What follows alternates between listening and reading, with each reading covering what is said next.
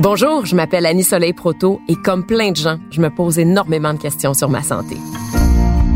La santé, quand on l'a, on a tendance à tenir ça pour acquis, sauf que c'est lorsqu'on la perd qu'on réalise à quel point c'est précieux. Ma santé sans tabou, c'est une série de rencontres authentiques. En plus de nous informer, un pharmacien propriétaire affilié à Brunet invité va répondre à nos préoccupations pour enfin mettre des mots sur nos mots. Ma santé sans tabou, un balado de Brunet. Aujourd'hui, on va se parler d'insomnie parce qu'on le sait, on entend toutes sortes de mythes autour de ce sujet-là. Mais est-ce que ce sont des histoires qui sont à dormir debout ou il y a des réalités? Donc, pour en parler, je reçois aujourd'hui Marie-Claude Lévesque, qui est pharmacienne propriétaire affiliée à Brunet à Rouen-Noranda. Bonjour Marie-Claude. Bonjour. Marie-Claude, on le sait, hein, on a tous parfois de la misère à s'endormir ou à avoir une bonne nuit de sommeil réparateur. Mais qu'est-ce qu'on peut faire quand ça devient routinier? Et c'est là-dessus que toi, tu vas nous éclairer maintenant. Donc, on va commencer ça en se parlant des causes et des conséquences de l'insomnie. Il y a de plus en plus de gens qui en font, j'ai l'impression, mais est-ce que c'est si fréquent que ça? Oui, c'est l'insomnie, c'est le trouble du sommeil qui est le plus fréquent trois quarts des gens vont en être affectés à un moment ou l'autre dans leur vie. Et puis, ça peut survenir à, tout âge, là, autant chez les enfants que chez les personnes plus âgées.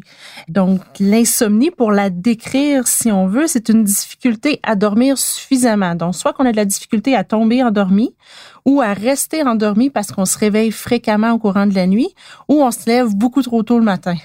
Mm. Puis encore faut-il que cette difficulté à dormir-là ait un impact sur nos activités de la vie quotidienne. Donc, on a de la difficulté à se concentrer au travail, on peut être plus somnolent pendant le jour, et puis ça peut affecter notre humeur aussi. Moi, quand il y a une situation qui m'angoisse ou que je me pose des questions sur quelque chose à quoi j'ai pas les réponses, je vais avoir de la difficulté à m'endormir. Puis quand je m'endors, ben je vais me réveiller beaucoup plus tôt que ce que je voudrais, même en plein milieu de la nuit des fois. Donc le stress, c'est souvent pointé du doigt, mais c'est quoi les autres causes auxquelles on pense pas nécessairement? Oui, effectivement, le stress, c'est un gros facteur des fois pour nous empêcher de dormir, euh, mais il peut y avoir des facteurs physiques aussi qui sont liés à notre environnement. Si, par exemple, euh, il y a du bruit ou la luminosité, euh, ça peut nuire au sommeil. Ça peut être aussi dû à un problème de santé. Les gens qui souffrent d'apnée du sommeil, de douleurs chroniques, sont tout simplement inconfortables quand ils dorment. Ça peut être aussi un symptôme de dépression. il pourrait aussi y avoir la prise de certains médicaments qui ont un effet stimulant. On pense entre autres aux médicaments pour aider la concentration euh, chez les jeunes enfants à l'école. Ça peut nuire des fois au sommeil. Et puis là, on pourrait s'étaler longtemps sur différentes habitudes de vie. On pense entre autres quand on prend un repas copieux, bien arrosé, ben, des fois ça arrive que ça nuit à notre sommeil.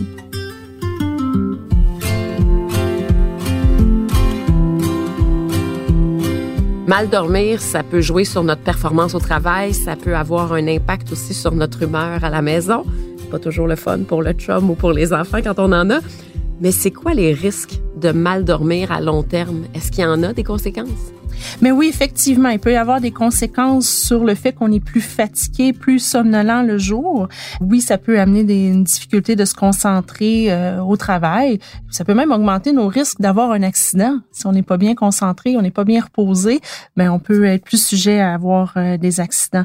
Mais ça peut aussi aggraver certains problèmes de santé. On parlait tantôt des douleurs chroniques. Hein? C'est comme un mauvais cercle vicieux. Si on dort pas bien, ben on risque d'avoir plus de difficultés avec nos douleurs ou avec nos migraines euh, mais oui, c'est un, facteur de risque, le manque de sommeil, de, des maladies cardiovasculaires, du diabète, euh, mais aussi de la dépression et de l'anxiété. C'est comme un mauvais servicieux, si on veut. Est-ce que le manque de sommeil, ça peut avoir un impact sur notre poids? Je pose la question pour une amie.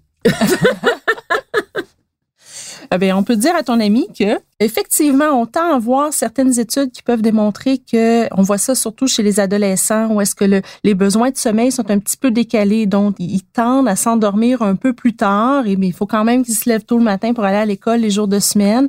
Euh, donc euh, là, il y a un manque de sommeil, et puis ils tendent à compenser des fois avec des aliments qui sont plus sucrés ou qui contiennent plus de calories, et donc conséquemment, ça peut engendrer un gain de poids. Donc c'est quelque chose à surveiller. Donc, le manque de sommeil, ça peut nous causer des petites traces de sucre et là avoir un impact sur le poids. C'est ce que je comprends. On pourrait le voir comme ça, oui.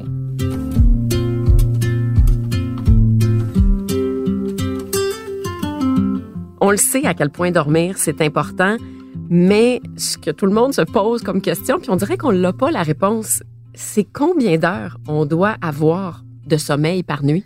Ben tout dépend. Ça dépend vraiment d'une personne à l'autre. Les besoins en sommeil vont varier vraiment d'une personne à l'autre. Euh, certaines personnes qui sont absolument fonctionnelles avec seulement 4 à 5 heures de sommeil par nuit. D'autres, ça va en prendre 10 à 12 et puis euh, c'est à peine suffisant. Puis ça dépend aussi de où est-ce qu'on en est dans notre vie. On peut juste penser aux petits bébés qui vont dormir un 12, 15 heures par jour, alors qu'un adulte dort en moyenne un 7 à 9 heures par jour. Ce qui est important, c'est que lorsqu'on se réveille le matin, c'est d'avoir le sentiment qu'on est reposé, que notre corps est reposé et puis qu'on est capable de débuter notre journée. Donc, c'est pas une question d'heure, c'est une question de réparation du corps. Mais quand on n'est pas capable d'avoir un sommeil réparateur, qu'est-ce qu'on doit faire? Ben, je pense que d'abord et avant tout, faut mettre en place ce qu'on appelle des bonnes habitudes, une bonne hygiène du sommeil. Et puis ça, ben, ça nécessite un petit peu de travail, c'est certain. Mais votre pharmacien peut vous aider là-dedans. On parle de petits trucs comme établir une routine de sommeil. Ça veut dire qu'à peu près une heure avant d'aller se coucher, on ferme les tablettes, on ferme le Facebook, on ferme les réseaux sociaux. Ça, c'est à cause de... la lumière bleue puis de l'activité que ça engendre dans notre cerveau. Oui, oui, oui. En fait, la lumière bleue des tablettes va venir fausser un petit peu notre production de mélatonine. Et puis, la mélatonine, c'est une hormone qu'on a tous naturellement au cerveau qui, vers la fin de la journée, va nous dire, ah ben là, c'est le temps de dormir. Et, mais là, si on bloque cette production-là normale de la mélatonine par le cerveau, ben ça peut nuire au sommeil. Donc on se coupe de ça puis on se met vraiment dans une petite ambiance relaxe, détendue. On brosse ses dents, on met son pyjama et puis on peut s'installer devant un bon livre ou tout simplement écouter de la petite musique relaxante. Et puis c'est important à ce moment-là d'attendre de voir que le, le sommeil nous vient avant de se mettre au lit. Si on n'est pas fatigué, ça sert à rien d'aller se coucher. Un autre truc aussi qu'on peut mettre en place, c'est de vraiment transformer notre chambre en havre de paix. Trop souvent, notre chambre devient aussi notre travail ou euh, un lieu où est-ce qu'on a des discussions intenses avec notre partenaire. Euh, fait que je pense que c'est important de transformer notre chambre à coucher pour la réserver seulement qu'au sommeil, puis ben aux activités intimes là bien évidemment. Donc on veut garder un endroit qui est calme, qui est frais, euh, puis qui est confortable.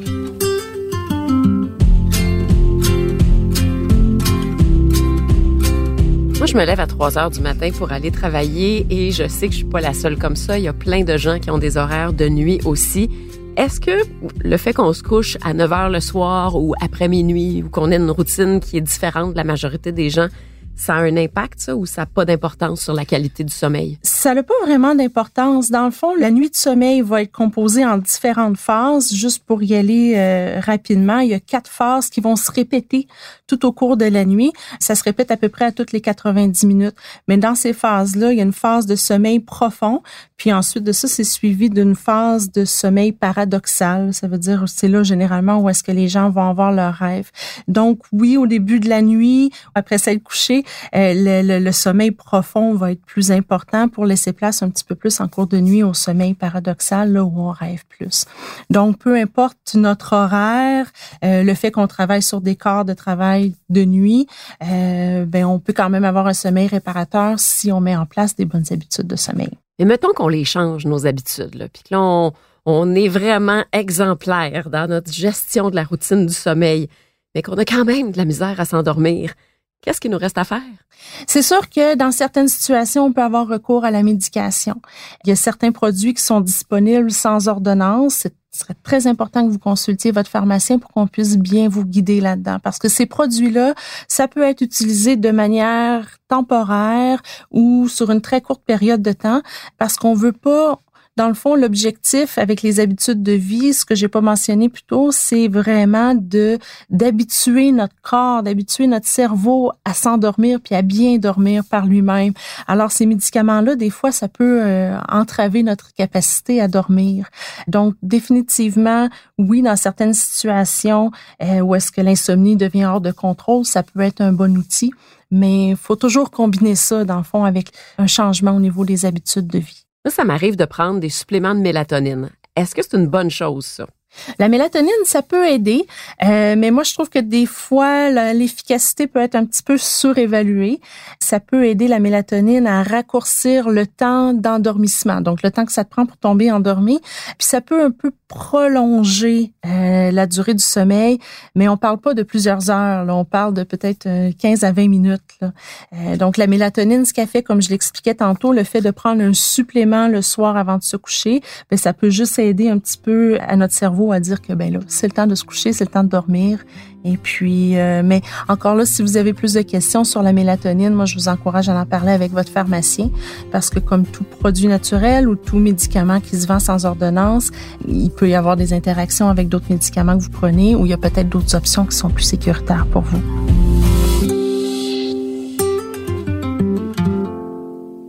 Marie-Claude Lévesque, pharmacienne propriétaire affiliée à Brunet, à Rouen-Noranda, merci beaucoup pour tes nombreux conseils.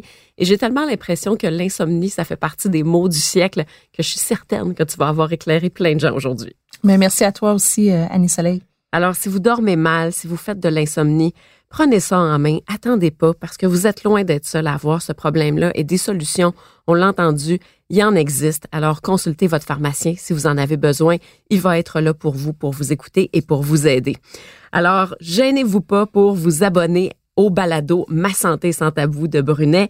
C'est très simple. Vous allez sur le site web de Brunet, sur Cube Radio, sur Apple Podcast, sur Spotify, sur Google Podcast également, et vous pouvez bien sûr partager le balado. Je suis certaine que les interventions de Marie-Claude aujourd'hui vont pouvoir aider beaucoup de personnes. Merci beaucoup d'avoir été là, puis on se redonne rendez-vous très bientôt.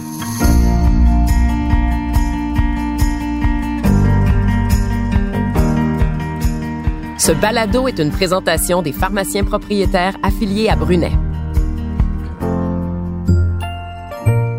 Il est à noter que les pharmaciens sont les seuls responsables de l'exercice de la pharmacie.